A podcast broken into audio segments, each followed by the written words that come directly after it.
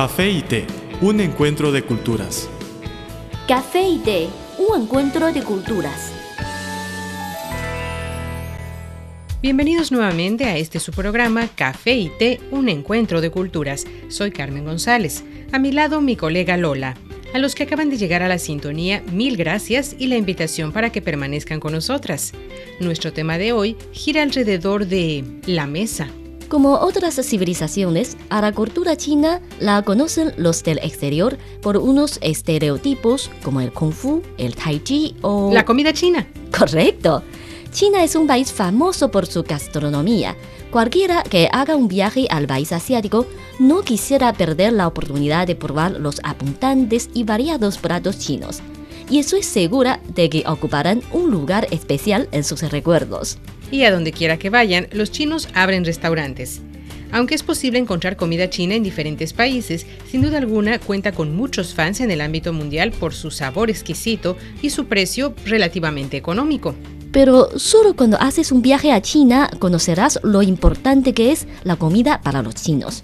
Como dicen el dicho chino, la comida es como el cielo para el pueblo. A pesar de la gran variedad en cuanto a las escuelas locales del arte culinario chino, hay una cosa que es común y muy distinta de los países occidentales. Nos referimos a la mesa. Sí, el mueble sobre el cual se pone la comida. Los chinos utilizan mesas redondas, tanto en casa como en los restaurantes. Eso se debe a que la comida china, en vez de ser servida por porciones individuales, como en los países occidentales, se toma en forma colectiva. Todos los comensales comparten todos los platos sobre la mesa. Por razón de higiene, muchos restaurantes ofrecen palillos y cucharas públicas para repartir el plato, pero de todas maneras, una de las características de la comida china es compartir y comunicar. Aquí se entiende la preferencia por la mesa redonda. En los restaurantes siempre hay mesas redondas y grandes en las que pueden comer juntos 10 o hasta 20 personas. Muchas veces con un plato giratorio en el medio para que cada uno de los comensales pueda alcanzar todos los platos. Las diferentes formas de servir y disfrutar de la comida dan como resultado un comportamiento específico durante los banquetes. Había una vez una taza de café que rondaba sola por la barra de un restaurante. Pero un día apareció una taza de té y ambos se hicieron amigos.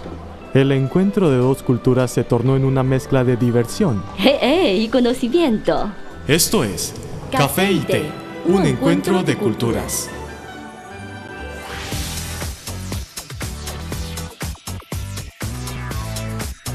Visítenos en nuestro sitio web espanol.cri.cn.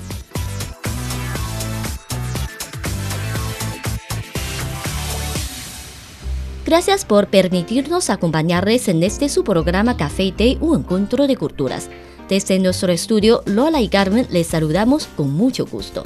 Continuamos platicando sobre la mesa de los chinos. En una casa occidental, la cocina es siempre espaciosa, con una mesa puesta para que toda la familia coma.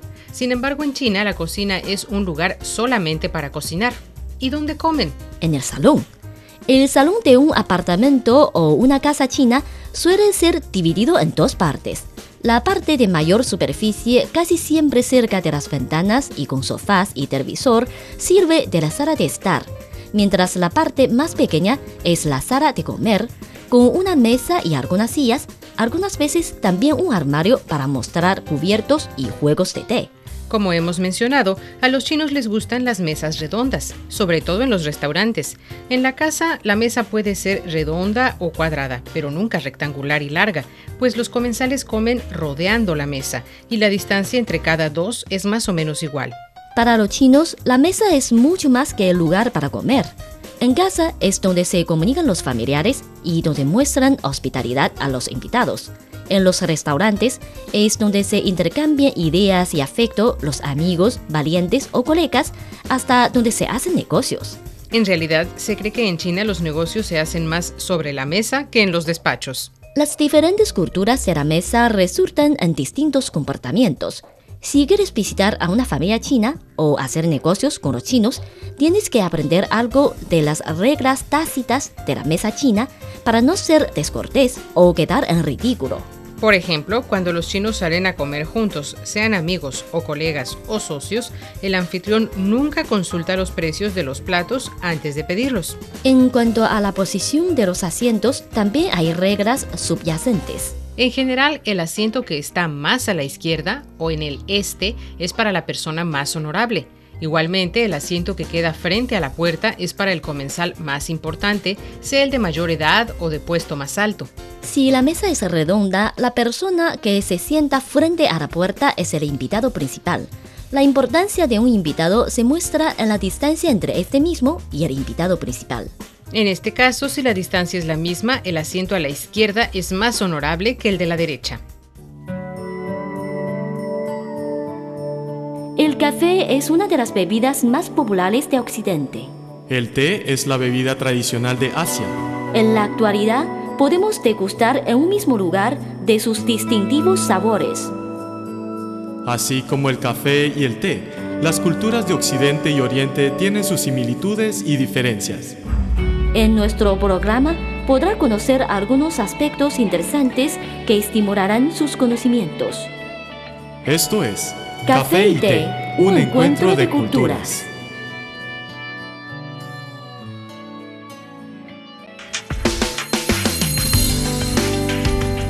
Visítenos en nuestro sitio web espanol.cri.cn.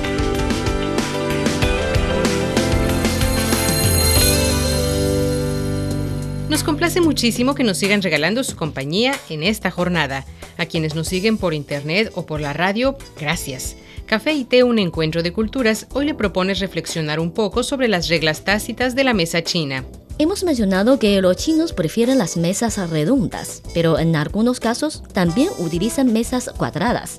En tal caso, si la mesa queda frente a la puerta, el asiento que justamente mira hacia la puerta y al lado derecho es el puesto principal. Si la mesa no se encuentra frente a la puerta, entre los asientos hacia el este, el que está en medio, al lado derecho, es para el invitado más distinguido. Cuando se trata de un gran banquete que incluye varias mesas, la mesa de los invitados más importantes está siempre en el centro y adelante. La importancia de las otras mesas se refleja según el número colocado sobre ellas. Los números 2, 4 y 6 están al lado izquierdo de la primera mesa, y los 3, 5 y 7 están al lado derecho. El anfitrión debe llegar con antelación y esperar en la puerta a los invitados. El invitado debe respetar siempre la disposición hecha por el anfitrión, o sea, sentarse donde el dueño disponga. En un banquete profesional al que tu jefe también asiste, su asiento es el más importante. Y el invitado más importante, un cliente o socio, debe sentarse al lado izquierdo del asiento del jefe. También existen normas al pedir platos. Usualmente, el anfitrión invita a los invitados a leer el menú y pedir los platos, después de que todos estén presentes. Aun si este pide a los invitados que ordenen lo que gusten, ellos suelen dejar la decisión en manos del dueño. Si insiste, los invitados deben elegir un plato no muy costoso. Un anfitrión considerado nunca se olvida de preguntar sobre lo que no les gusta a sus invitados. Por ejemplo, pedir algunos platos ligeros para los que no pueden con picante o pedir bebidas para los que no beben alcohol o los que conducirán. Preguntas como ¿hay algo que no coman o que prefieren? son necesarias. Al terminar de pedir los platos, también debes preguntarles, ¿les gustan los platos que pedí o quieren algo más? Si el invitado sí tiene tabús al comer, deben ser franco, porque es realmente descortés sentarse a la mesa sin tomar nada.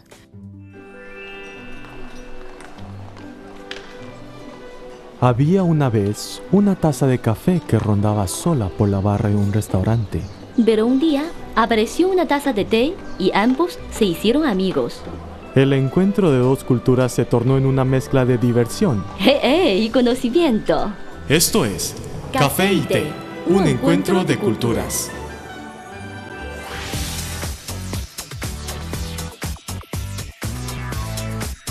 Visítenos en nuestro sitio web espanol.cri.cn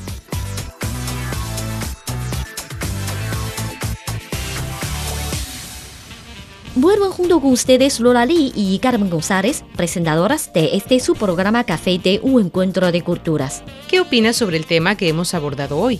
Si quieren compartir con nosotros sus comentarios o alguna experiencia personal, pueden enviárnoslo por email o por correo. O en las redes sociales. En Facebook nos encuentran como Radio Internacional de China y en Twitter síganos como arroba CRI Español. También esperamos que colaboren con nosotros en la sugerencia de temas de este espacio, así como en nuestra sección fija Consejos útiles para la vida cotidiana. Con muchísimo gusto recibiremos sus comentarios. Aquí tienen nuestras vías de contacto.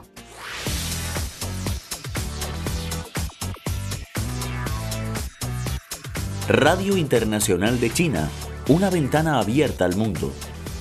Nuestro correo electrónico es spa.cri.com.cn o bien puede enviarnos una carta a la siguiente dirección. Departamento de Español, Radio Internacional de China, Avenida Shichinshan 16A, Código Postal 1040, Beijing, República Popular China.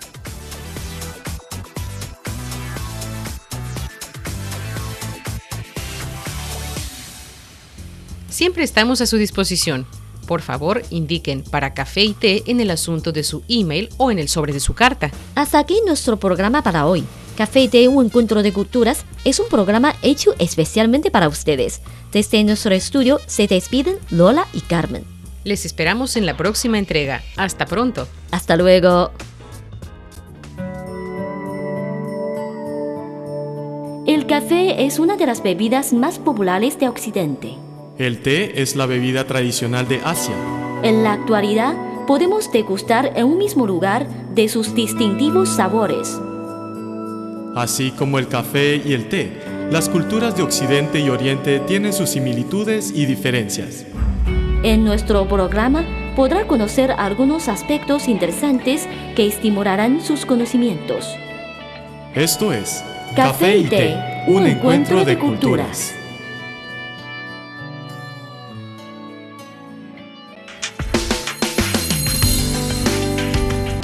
Visítenos en nuestro sitio web espanol.cri.cn.